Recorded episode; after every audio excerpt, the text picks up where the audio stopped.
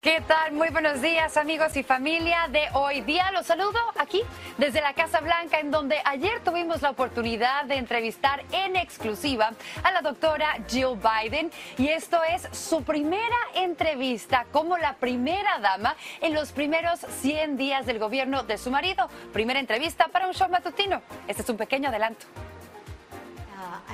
He viajado por todo el país y he conocido a tantos latinos. Visité comunidades latinas, restaurantes latinos y hablé con tantos trabajadores de primera línea, enfermeras. Y les dije, si confían en nosotros y se unen a nosotros, les prometo que tendrán un puesto en la mesa. Y quiero mantenerme fiel a esa promesa. Además, la primera dama también abrió las puertas de su corazón, nos dio pues algunos consejos de cómo mantiene eh, su matrimonio, obviamente vivo después de tantos años, habló de sus mascotas, qué es lo que ha hecho para que este lugar, la Casa Blanca o la Casa del Pueblo, se sienta como su hogar. Obviamente eso lo tenemos más adelante, pero sabemos que aquí en Washington hay muchísimas otras noticias, como por ejemplo esa locución del presidente en sus primeros 100 días de gobierno, ¿no? Hola, ¿cómo estás, Aranza? Efectivamente, buenos días, Nicole, ¿cómo estás? Muy buenos días. Este es el programa de las exclusivas. Ya lo adelantaba Aranza Loizaga. En unos minutos más le vamos a presentar esta entrevista exclusiva con la primera dama, eh, eh, Jill Biden, para que usted pueda ver lo que detalla en esta, la primera charla para un show matutino. Y efectivamente, hablando de los 100 días como presidente, Joe Biden pronunció su primer discurso, Nicole, ante el Congreso. Así es, y él lo dijo, el presidente mismo lo dijo, ya era hora, dos mujeres conforman la línea de sucesión presidencial por primera vez en la historia, Nacho. El mandatario abordó numerosos temas, entre ellos la reforma migratoria. Nuestro colega Javier Vega está en Washington, D.C. con los detalles. Javier, ¿cómo estás? Buenos días.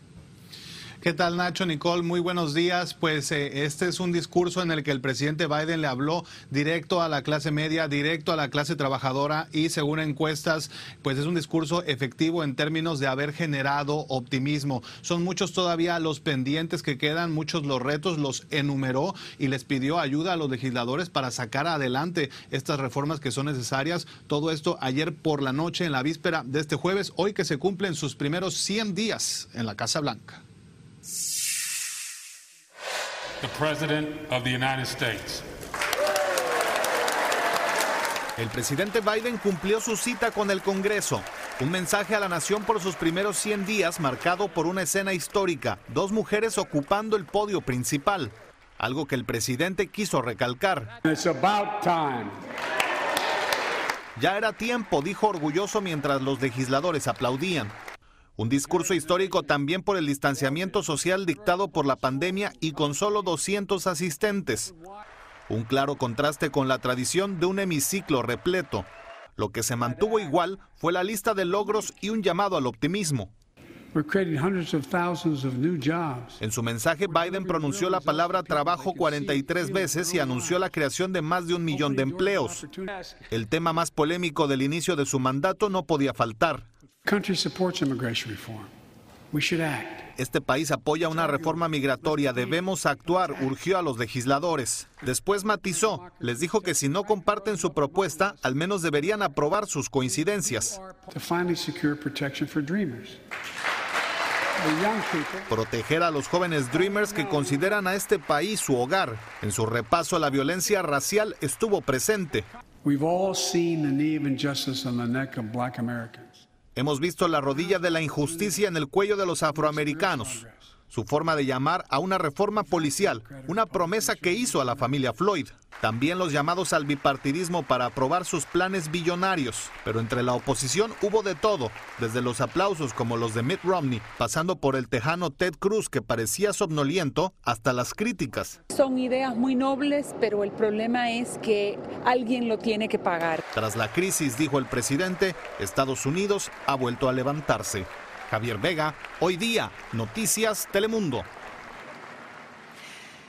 Y retomando precisamente el tema de la inmigración, el presidente Biden prometió que intentaría pasar una reforma migratoria integral. Sin embargo, como Javier Vega nos acaba de explicar, el presidente dijo, bueno, republicanos, si ustedes no están dispuestos a hacer esto, entonces vamos a fragmentarla. Esto obviamente pues ha puesto en descontento a muchas personas indocumentadas que esperaban tener una solución, un camino hacia la ciudadanía que incluiría obviamente a los tepecianos o las personas que tienen el estatus de protección temporal. Y para discutir ese tema nos acompaña esta mañana Francisco Pacheco, miembro del Comité Ejecutivo Alianza Nacional TPS. Muy buenos días, Francisco. Buenos días, gracias por invitarnos. Un placer. ¿Qué le pareció lo que comentó el presidente Biden sobre una reforma migratoria fragmentada? Mire, yo creo de que el discurso fue magnífico, ya, muy lleno de de entusiasmo, de esperanzas. Desde día a día vienen hablando de una reforma migratoria fragmentada, están hablando lógicamente de los DACA, de los, de los eh, agricultores y del TPS. Eh, pero realmente, como dice el dicho, del, hecho al, del hecho al, al trecho, del dicho al hay mucho. Entonces, la cosa es de que, de que él en los primeros, primeros 100 días, cuando dijo que iba a ser los primeros 100 días, la primera semana dijo que iba a resolver los problemas de inmigración.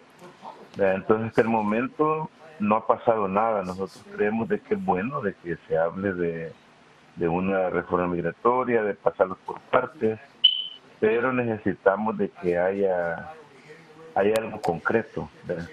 Nosotros, por ejemplo, ahorita estamos estamos, estamos en una huelga de 43 días que cumple ahora, precisamente en los 100 días del gobierno de Biden. Y nosotros creemos de que él sí pudiera, digamos, como restaurar de inmediato el TPS, porque para eso no, no, se necesita el Congreso, es un, es un mandato ejecutivo, es una orden ejecutiva. Y después continuar pues, con la cuestión del Congreso para eh, que digamos la residencia permanente, que es lo que toda la gente del TPS buscamos. Claro, lo que hace falta entonces es obviamente la participación del Congreso para que se apruebe algo de manera definitiva, porque sabe que las órdenes ejecutivas después entran en litigios en las cortes y en fin. Pues muchísimas gracias por su tiempo, señor Francisco Pacheco. Esperamos que nos acompañe próximamente. Bueno, gracias. El presidente Joe Biden pidió legalizar también a los más de 700 mil soñadores amparados por el programa DACA, quienes fueron traídos por sus padres de niños. Y en la mayoría de los casos, Estados Unidos es el único país que eh, reconocen como su hogar. Hoy día recibimos a Italia Rick Ella es una joven soñadora, una dreamer de origen colombiano, estudiante sobresaliente, activista, promigrante. Buenos días, Italia. Déjame comenzar con la frase que planteó Francisco Pacheco hace unos minutos. Del dicho al hecho hay mucho trecho comienzo con el dicho. ¿Qué te pareció lo, dicho el día de ayer en el Congreso por parte de Joe Biden?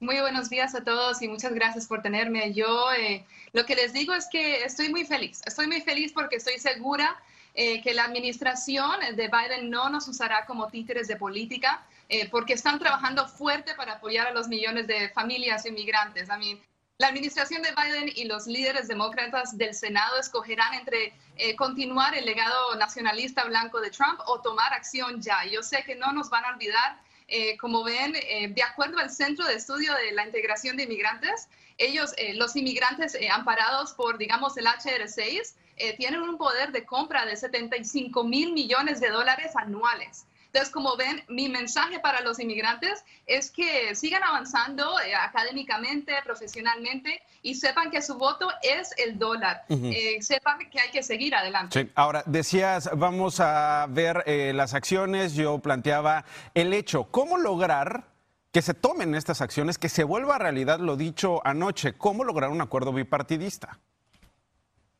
Bueno, eso es, un poco complicado, pero no es difícil. Han pasado muchos años y yo creo que ya eh, los líderes, nuestros líderes ya han podido em, mirar varias estrategias diferentes, ¿cierto? Los inmigrantes en realidad no solo somos los Dreamers, los de TPS, eh, tenemos padres, tenemos, los inmigrantes son 11.5 millones en los Estados Unidos. Entonces, en realidad, una, eh, una reforma integral sería eh, la mejor idea, porque si hacemos división, siempre hay una estrategia de división y eso siempre va en contra de la reforma integral. Esa es la idea, eh, tenerlo todos juntos. ¿Cuándo? ¿Cuándo, Italia? ¿Cuándo? Ya, ya, porque ya pasaron los 100 días. Entonces, entre más temprano, mejor. Hay muchos de, nosotros, por ejemplo, los Dreamers, todos los días estamos estresados, todos los días tenemos que seguir adelante, esforzarnos, demostrarles a la nación que la queremos, que es nuestro hogar y que queremos servirle con la educación que nos ha permitido obtener en tantos años, tantas décadas. Pero hay que seguir adelante, pero necesitamos ya una una eh, respuesta, una acción, porque ya, como digo, yo sé que la administración de Biden y los líderes del Senado de hoy día no nos van a usar como títeres de política, de que están trabajando duro por nosotros. Italia, finalmente, en una frase, ¿tú apoyaste al presidente Joe Biden? ¿Te ha decepcionado hasta ahora? No me ha decepcionado, sé que él está haciendo lo mejor que puede, pero puede, puede hacer un poquito más. Italia Ricurtado, gracias, estamos en comunicación. Buen día. Gracias. Y no se ha logrado una reforma migratoria desde 1986. Y bueno, vamos ahora a dar un giro a la información, Nacho, porque por octava noche consecutiva se registraron protestas en Elizabeth City, Carolina del Norte, en relación a la muerte a manos de la policía del ciudadano afroamericano Andrew Brown. Como en jornadas anteriores, las marchas volvieron a desafiar el toque de queda. La convocatoria se dio luego de que un juez impidió que se divulgaran los videos de las cámaras corporales de los agentes involucrados en la muerte muerte de Brown y dictó que su familia solo pueda verlos en unas dos semanas. Y al menos un policía murió y otro resultó herido durante un enfrentamiento con un sospechoso en una casa en Boone, Carolina del Norte. Según el alguacil, los agentes fueron enviados a la vivienda después de que ni el propietario ni sus familiares acudieran al trabajo ni respondieran a llamadas telefónicas. Al llegar a la vivienda, los oficiales fueron atacados y luego el sospechoso se atrincheró por horas. Según medios locales, al parecer, el tirador se suicidó.